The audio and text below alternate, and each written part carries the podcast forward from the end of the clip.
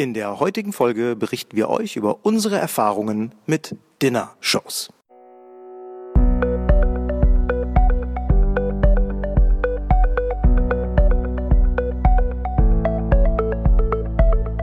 Willst du mehr Erfolg als Zauberkünstler haben? Bessere Shows? Mehr Buchungen? Höhere Gagen? Dann ist der Trickverrat Podcast genau das Richtige für dich. Albin Zinecker und Ingo Brehm von den Zaubertricksern verraten dir hier jede Menge Tipps und Tricks, wie du deine Zauberei erfolgreicher machst. Du findest uns im Internet unter www.trickverrat.de. Hallo ihr Lieben, hier sind Ingo und Albin von Trickverrat und dies hier ist eine von unterwegs Folge. Wir sitzen mitten in der Kölner Innenstadt in einem fantastischen Hotel, haben eben einen Auftritt gehabt und haben jetzt Pause, sind jetzt gleich mit unserer zweiten Show, unserem zweiten Set dran. Und wir haben gestern eine E-Mail von Sven bekommen. Sven hat gefragt, ob wir nicht mal etwas über Dinnershows erzählen können und unsere Erfahrungen damit. Er hat dazu auch ein paar konkrete Fragen gestellt. Ich muss gerade sehr lachen, weil Albin versucht gerade mein Handy mit seinem Fingerabdruck zu entsperren und wundert sich, warum es nicht geht. Drück mal, drück mal gerade mit deinem Daumen da drauf. Denn in dem Handy sind die Fragen drin, die Sven gestellt hat in der E-Mail. Da müssen wir jetzt drauf gucken. Da seht ihr mal, dass es alles auch ein bisschen improvisiert ist. Zunächst mal danke, lieber Sven, äh, dass du so aktiv äh, nicht nur Podcast-Hörer bist, sondern auch auch mitmachst und diese Fragen stellst. Das hilft uns tatsächlich, jetzt ein Thema auch für diese Folge wieder zu finden. Wir hangeln uns gleich an deinen Fragen entlang.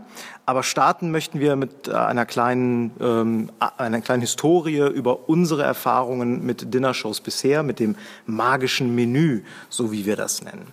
Wie hat das angefangen? Ich glaube, es war 2004 wenn ich mich da richtig erinnere. Ja, wird 2,4, 2,5, da will ich mich nicht festlegen. Aber es ist jetzt schon ungefähr diese 12, 13 Jahre her. Mhm. Und ähm, den Impuls dazu hat tatsächlich ein äh, Buch bei uns ausgelöst. Und zwar war das das Buch Herzblut von Christian Knutzen.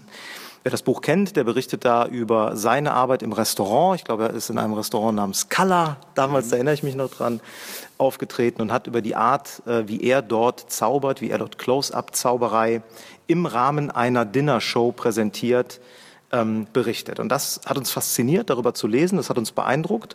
Und als wir dann kurze Zeit danach in einem Restaurant aufgetreten sind, anlässlich eines Geburtstages, also es war eine private Buchung, die wir zu dem Zeitpunkt hatten, sind wir mit der Besitzerin dieses Restaurants ins Gespräch gekommen. Und da kam uns diese dieser Impuls, den wir aus Christians Buch hatten, wieder in den Sinn. Und wir haben sie direkt darauf angesprochen, ob sie sich nicht vorstellen könnte, eine solche Dinnershow auch in diesem Restaurant vorzuführen. Und das war dann damals tatsächlich die Geburtsstunde des magischen Menüs, wie wir es seitdem nennen.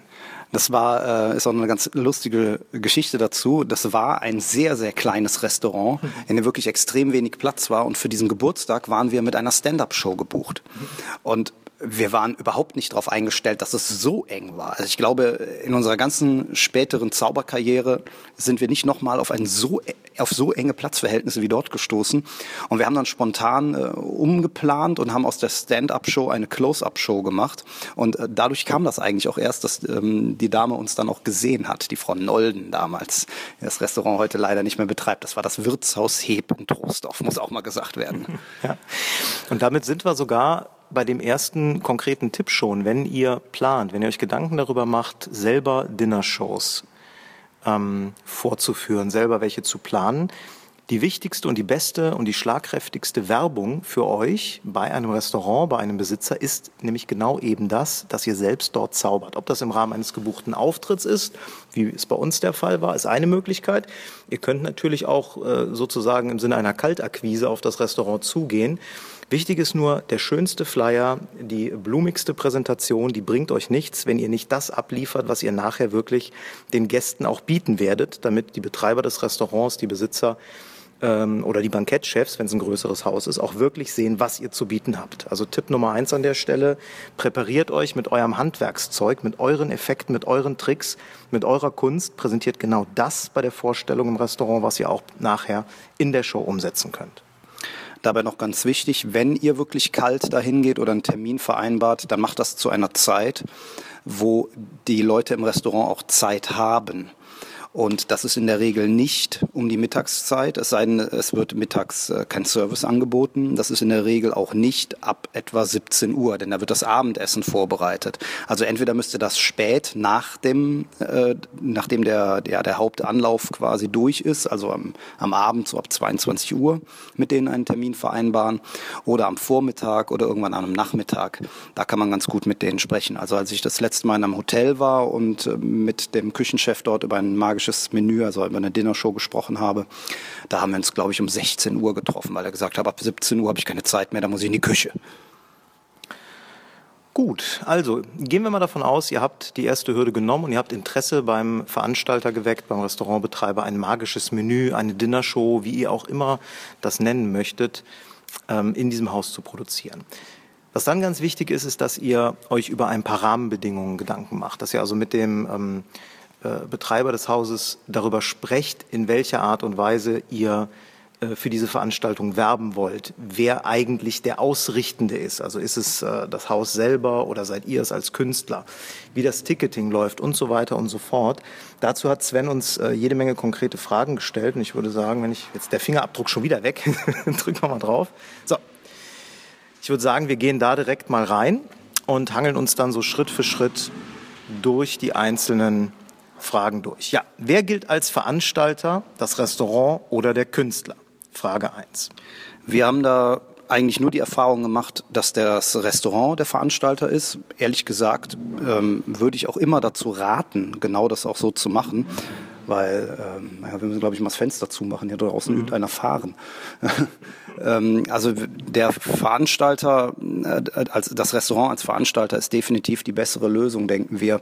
Ihr müsst euch dann um die ganzen Geschichten wie Versicherung, Veranstalterhaftpflicht und sowas müsst ihr euch keine Gedanken machen. Und sind wir doch mal ehrlich, ähm, du gehst da rein in das Restaurant, das ist das äh, Haus eben in dem du arbeitest. Das sind die Gäste des Hauses. Du wenn du da als selber als Veranstalter auftrittst, willst du dann den, die Küche dazu buchen? Finde ich schwierig. Also wenn du in einem Restaurant oder Hotel arbeitest, würde ich immer sagen, das Restaurant ist äh, ganz klar der Veranstalter. Es gibt dazu auch einen interessanten Gedanken von unserem äh, Freund Michael Schmitz-Backes, mit dem haben wir das Thema auch mal gehabt. Der sagte, konzentrier dich doch auf das, was du wirklich primär am besten kannst. Nämlich das ist das Zaubern, das Auftreten, die künstlerische Tätigkeit und versuch nicht auch gleichzeitig noch Gastronom zu sein. Das ist zwar, ähm, gerade wenn wir die ähm, ja auch sehr erfolgreichen Zaubertheater, die es mittlerweile gibt, sehen, äh, natürlich dort auch ein bisschen anders. Also ich würde mal behaupten, so mein Blick von außen auf Zaubertheater, auf erfolgreiche, ist eher der, dass die Betreiber mehr Gastronom als Zauberkünstler sind, wobei der künstlerische Teil ja auch eine große Rolle spielt. Aber bei Dinnershows stimme ich Michael da völlig zu. Konzentriert euch auf das, was ihr wirklich könnt. Ihr bringt die künstlerische Leistung rein, die Zauberei und ähm, überlasst die anderen Dinge, den Service, ähm, die, äh, die Küche vor allen Dingen, überlasst die denen, die das halt besser können als ihr, nämlich das Restaurant selbst. Das ähm, beantwortet dann auch direkt die zweite Frage von Sven. Wenn du nämlich nicht der Veranstalter bist, musst du dir auch keine Sorgen um GEMA und KSK äh, machen, weil KSK und GEMA ist grundsätzlich Sache des Veranstalters. Brauchst du dir darüber keinen Kopf zu machen. Ähm, wo man sich durchaus die Arbeit teilen kann, ist beim Marketing, beim Vermarkten der Show. Es ist natürlich so, dass das Restaurant oft eine echt tolle Reichweite hat. Vielleicht haben die ein Newsletter, in dem sie die ganze Sache bewerben können. Die können mit Plakaten außen und innen werben. Die können Flyer auf den Tisch stellen und damit versuchen, die Veranstaltung zu bewerben. Es gibt ganz viele Möglichkeiten, die du da nutzen kannst, also die Kanäle des Restaurants anzutesten.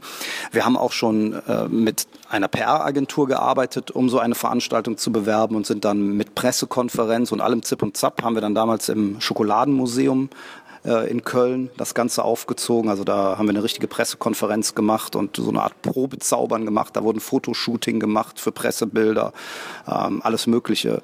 Das hat uns auch eine Menge Presse gebracht und die Veranstaltung war danach auch ausverkauft. Ist allerdings relativ kostenintensiv und ähm, da muss die Location und auch die ähm, ja, der, der Eintrittspreis, der muss da einfach auch stimmen.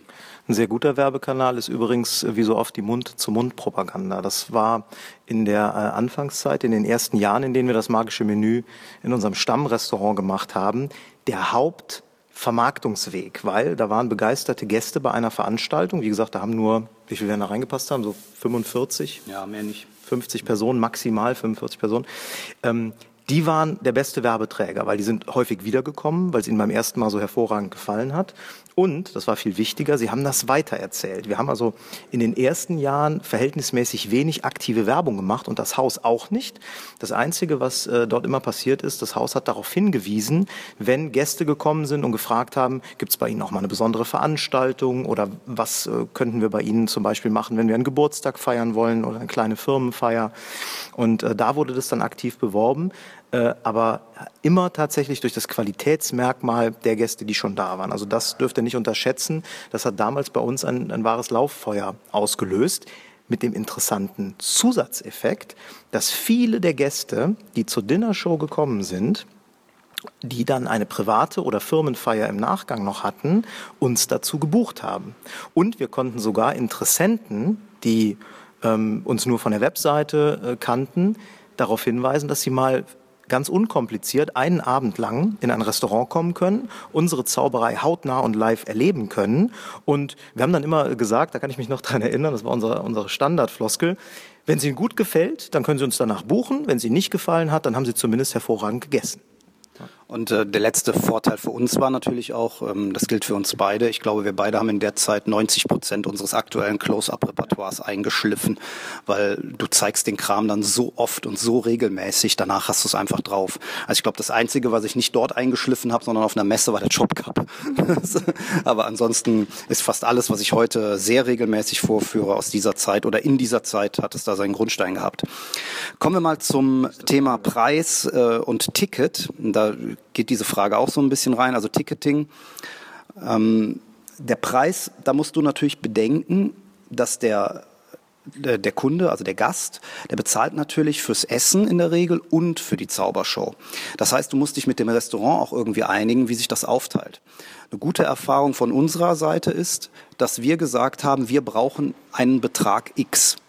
Das bedeutet, entweder du sagst ihm, du brauchst einen Festbetrag, ich sage jetzt einfach mal fiktiv 2000 Euro oder 1500 Euro. Oder du sagst, ich möchte mindestens oder ich möchte 20, 25 oder 30 Euro pro Person haben. Diese zweite Variante pro Person, damit haben wir gute Erfahrungen gemacht weil dadurch der Gastgeber, also der, der Veranstalter, das Restaurant, die Möglichkeit hat, das Ganze sehr gut auszukalkulieren. Er kann also seinen Preis für das Menü nehmen, sagen wir einfach mal, es kostet ihn 30 Euro, dann sagen wir, wir möchten gerne 20 Euro pro Person haben, dann ist er bei 50 Euro und weiß dann, er kann das Ticket für 50 oder meinetwegen 60 Euro oder so verkaufen. Ne? Das ist jetzt einfach mal eine Beispielrechnung. Umlagen für Service kommen, Umlagen für Service kommen natürlich auch immer noch dazu. Aber es ist, es ist wirklich so, dass gerade am Anfang die, die Anbahnung für die Veranstalter, für die Restaurantbetreiber viel interessanter ist, wenn die eine Kalkulationsgrundlage haben. Äh, wir haben dann immer gesagt, ähm, wir teilen uns das Risiko insofern, wenn, wenn nachher nur ein Gast kommt und das Ding totaler Rohrkrepierer ist, dann hat weder das Haus noch wir was davon gehabt.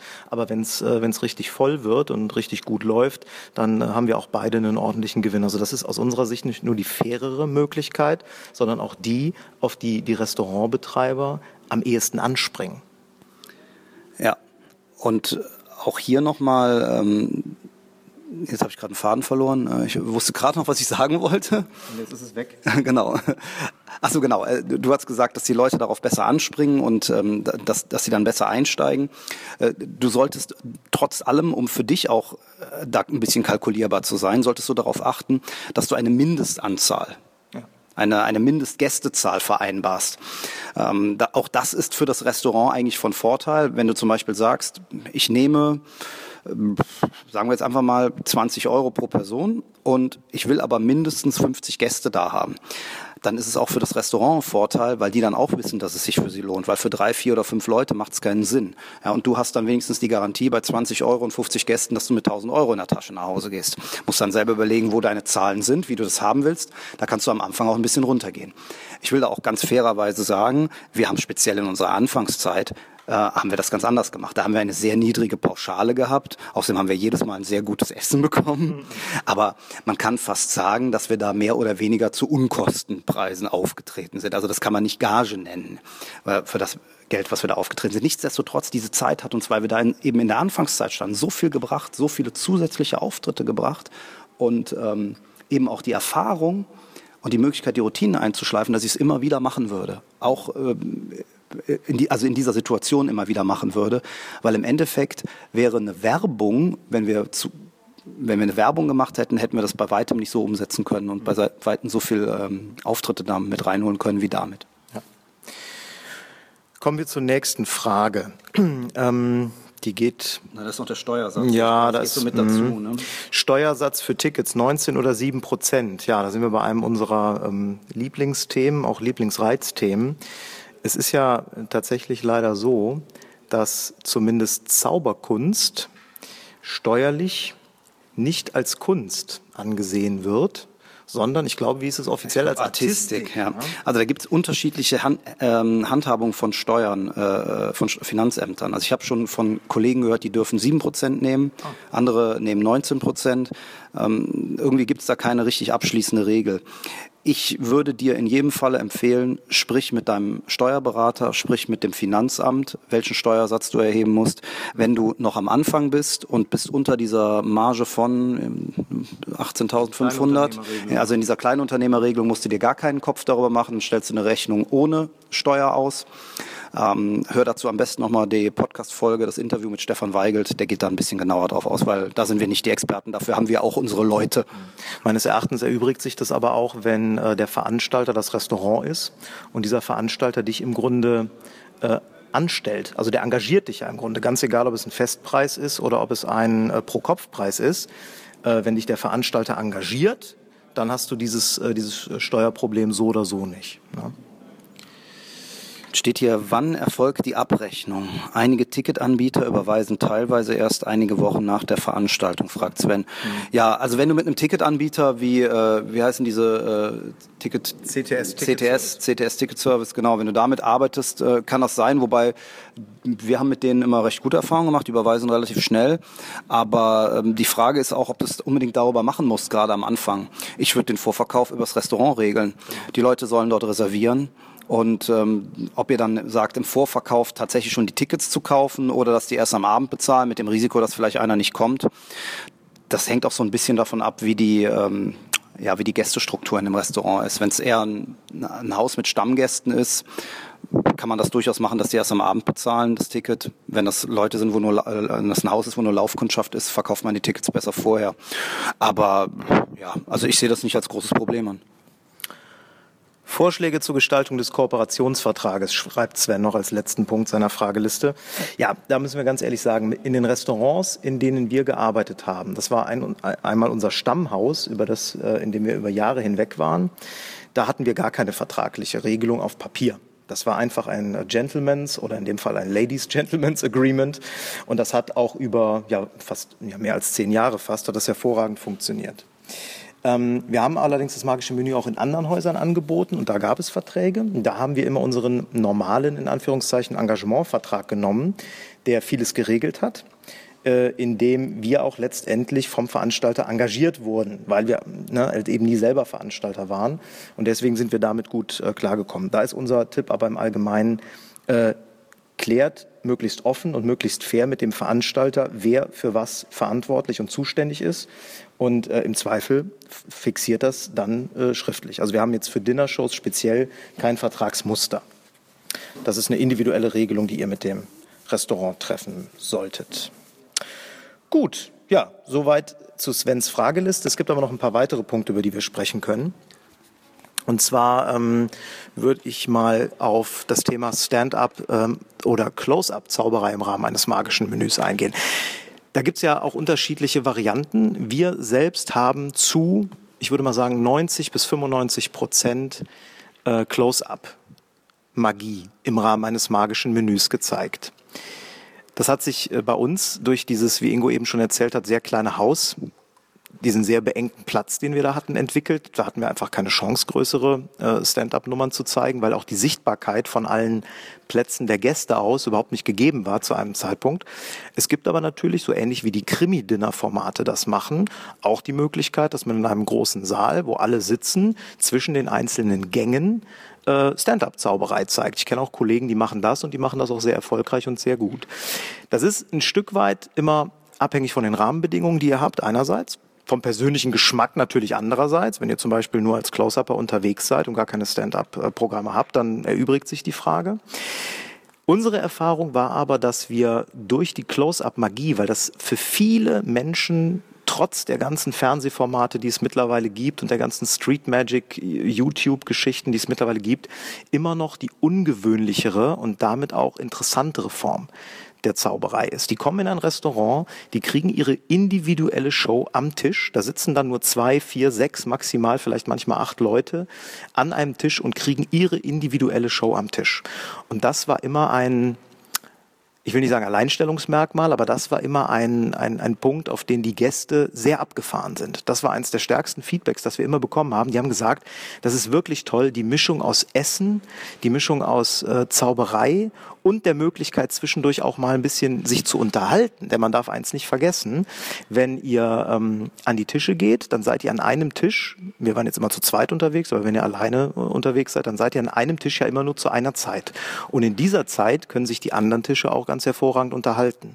Das heißt, es gibt bei der Close-up-Variante die Möglichkeit, eine optimale Mischung zwischen Essen, unterhalten, also in Gesellschaft sein, das ist ja auch nicht zu verkennen bei einem gemütlichen Abend, und Entertainment zu haben. Und das hat für uns immer sehr gut funktioniert. Wir haben in einzelnen magischen Menüs auch Stand-up-Elemente eingemischt. Da gab es dann zwischen der Vorspeise und dem äh, zweiten Gang zum Beispiel ein bisschen Close-up, dann vor dem Hauptgang und teilweise auch nach dem Hauptgang ein Stand-up-Set und dann noch kurz vor dem Dessert auch nach dem Dessert ein, ein, ein Close-Up-Set. Und da hatte man das so ein bisschen gemischt. Und da haben äh, im Grunde die Gäste von allem das Beste bekommen. Man muss dabei natürlich beachten, was der Albin schon gerade gesagt hat, ähm, dass die Organisationsform auch innerhalb des Hauses, wie das Menü serviert wird, da eine ganz wichtige Rolle spielt. In der Zeit, in der wir das ausschließlich mit Close-Up gemacht haben, gab es keinen festen Start. Das bedeutete, die Leute, die Gäste sind ab 19 Uhr gekommen, so wie das in einem normalen Restaurant auch der Fall ist. Und äh, so gegen 20.30 Uhr war dann der letzte Tisch besetzt. Und in dem Moment, wo der erste Tisch da war, haben die ein Aperitif bekommen, haben die ihre Vorspeise bekommen, dann ging das so langsam bei denen los wenn das Restaurant das gerne so hätte, dass es um Punkt 19 Uhr losgeht und dann immer gleichzeitig alle Tische eingedeckt werden sollen, dann ist es schwierig, das mit Close-up zu bestreiten.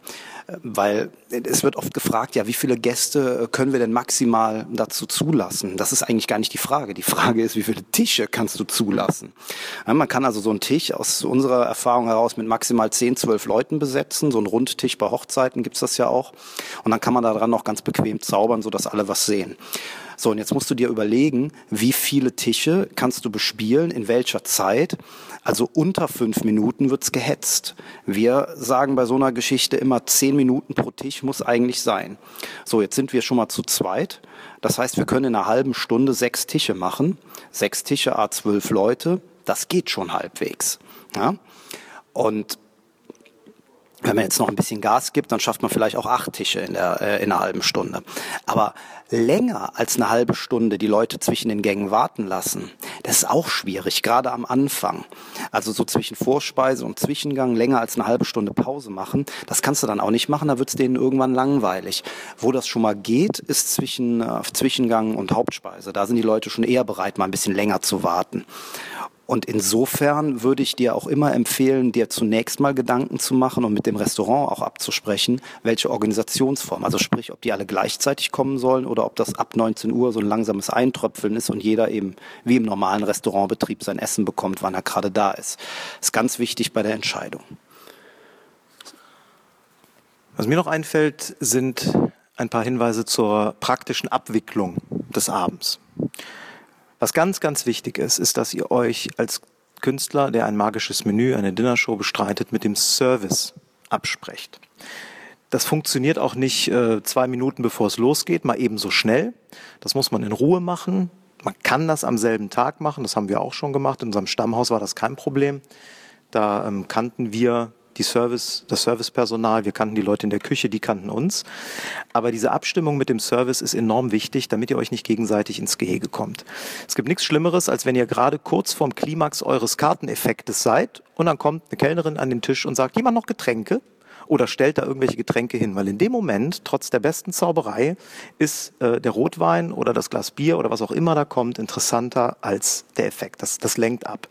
Genauso unglücklich ist, wenn ihr an einen Tisch rangeht, auf dem noch alle Soßen verschmierten Teller vom Hauptgang stehen, die einfach noch nicht abgeräumt worden sind.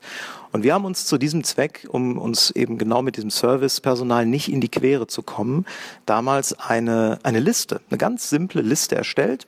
Auf dieser Liste waren alle Tische markiert. Wir haben also auch wirklich die Nummern der Tische auswendig gelernt, so wie das Servicepersonal das auch tut. Und dann haben wir pro Gang, also vor dem, äh, es gab dann immer einen Gang Zaubern, Eingang Vorspeise, Eingang Zaubern, Eingang Hauptspeise, Eingang Zaubern, Eingang Dessert. Und in diese einzelnen Spalten, da waren dann die Gänge drin, haben wir pro Zeile, das waren die Tische, äh, das reingeschrieben, was wir am Tisch gemacht haben, einerseits. Dadurch wussten wir nämlich, an welchem Tisch haben wir welche Effekte gezeigt und konnten Dubletten verhindern. Gerade bei uns zu zweit war das ein Thema. Und zweitens haben wir immer, wenn ein Tisch fertig war, also wenn wir den äh, quasi bespielt hatten, dem Servicepersonal über diese Liste gezeigt, da sind wir fertig, da dürft ihr jetzt hin, Essen abrufen äh, oder neue Getränkebestellungen aufnehmen. Und umgekehrt war es genauso. Das Servicepersonal hat ein Kreuzchen an dem Tisch gemacht, bei dem die die Teller ausgedeckt hatten. Und wir konnten dann immer von unserer zentralen Stelle an der Bar aus äh, zum Tisch gehen und sind uns so nicht in die Quere gekommen. Das ist ein ganz praktischer Tipp, äh, den ihr äh, gerne nutzen könnt und auch solltet, weil man darf das nicht verkennen bei aller Improvisationsfähigkeit. Ihr seid nur ein Teil des ganzen Erfolgskonzeptes. Der Service ist der andere Teil, der genauso wichtig ist wie der Zauberer, äh, wenn nicht vielleicht sogar wichtiger, weil es meistens auch mehrere Personen sind.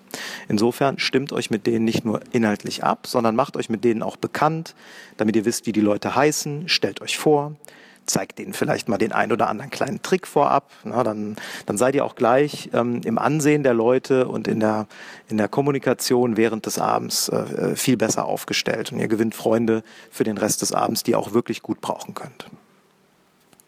In dem Zusammenhang fällt mir noch gerade ein, dass Boretti vor, ich glaube, zwei Wochen in seinem Newsletter darüber gesprochen hat, wenn äh, die Leute beim äh, bei der Show anfangen zu essen. Und das ist also tatsächlich aus unserer Sicht äh, eine ganz klare Regel. Entweder staunt man mit offenem Mund oder man kaut mit geschlossenem Mund. Aber beides zusammen geht nicht. Und wir regeln das auch bei jetzt nicht Dinner-Shows, sondern bei normalen Shows so, dass wir mit dem Servicepersonal absprechen und sagen, wir haben jetzt gleich unsere Show, die dauert circa 30 oder 45 Minuten. Ich darf Sie bitten, würden Sie vorher nochmal Getränke auffüllen und danach den Service für den Zeitraum der Show einstellen. Und in 99 Prozent der Fälle klappt das absolut problemlos und da hat sich auch noch nie jemand bei uns beschwert. So, ich würde sagen, das waren so unsere Erfahrungen zum Thema Dinnershow. Wir hoffen sehr, dass du da ein bisschen was mitnehmen konntest, wenn du dir mal Gedanken gemacht hast, eine eigene Dinnershow zu machen. Wir können dich nur dazu ermutigen. Es hat auf jeden Fall Vorteile. Du kannst unwahrscheinlich viel dabei lernen. Es macht auch Spaß. Und ja, probier es einfach mal. Probier es erstmal im kleinen Kreis. Denk mal nicht zu sehr am Anfang ans Geld verdienen, sondern mach es einfach mal, um diese Auftrittserfahrung mitzunehmen. Und dann guckst du einfach mal, wie sich das Ganze entwickelt. Und dann haben wir zum Abschluss dieser Folge noch eine kleine Bitte an euch. Und zwar würden wir gerne, und das ist unser Bestreben schon seit langer Zeit, den Trickverrat Podcast noch bekannter machen. Wir möchten gerne noch mehr Zauberer in dieses Format bewegen äh, und ähm, zu unseren Abonnenten zählen. Und da könnt ihr uns jetzt aktiv dabei helfen. Denn wir möchten euch bitten, dass ihr uns ein kleines Selfie-Video von euch schickt. Nehmt einfach euer Handy, filmt euch selbst damit. Maximal 10 bis 12 Sekunden, viel länger sollte es nicht sein. Und sprecht in dieses Selfie-Video hinein, warum ihr den Trickverrat-Podcast toll findet, warum ihr dieses Format mögt, warum ihr den Trickverrat-Podcast hört. Und äh, dieses Selfie-Video, das sendet ihr uns dann an die E-Mail-Adresse selfie trickverrat.de. Achtet darauf, dass ihr das im Querformat filmt und äh, wie gesagt, versucht die 10 bis maximal 12 Sekunden einzuhalten. Das würde uns sehr, sehr freuen, denn was wir dann damit machen, ist, wir schneiden das zusammen, bauen uns daraus einen kleinen Online-Teaser-Film, den wir in den sozialen Medien zum Beispiel dann auch bewerben möchten, um so noch mehr Aufmerksamkeit für den Trickverrat-Podcast zu bekommen. Das heißt, wenn euch dieses Format gefällt, wenn ihr unsere Abonnenten seid, wenn ihr gerne zuhört, dann helft uns mit ganz, ganz wenig Aufwand und einem kleinen Selfie-Video von euch, das Format noch bekannter zu machen. Das würde uns sehr, sehr freuen. Ihr dürft übrigens auch, wenn ihr das nicht einfach so äh, zu Hause machen wollt, gerne in einer ungewöhnlichen Location machen. Besitzer eines äh, Zaubertheaters zum Beispiel dürfen das gerne vor einer Vorstellung mit Publikum im Hintergrund machen oder wenn ihr auf einer Live-Show seid oder während ihr im Bus sitzt. Also je ungewöhnlicher und abwechslungsreicher die Selfies, desto besser. Das würde uns sehr, sehr freuen. So, das war's von uns für heute. Wir wünschen dir jetzt noch einen schönen Tag, egal wo du gerade bist, wo du gerade diesen Podcast hörst, weil wir müssen jetzt in na, knapp 15 Minuten auch wieder ran. Und wir hören uns nächste Woche. Tschüss. Und schon sind wir wieder am Ende der heutigen Folge angekommen und wir hoffen sehr, dass es dir gefallen hat. Wir als Künstler freuen uns natürlich besonders über deinen Applaus.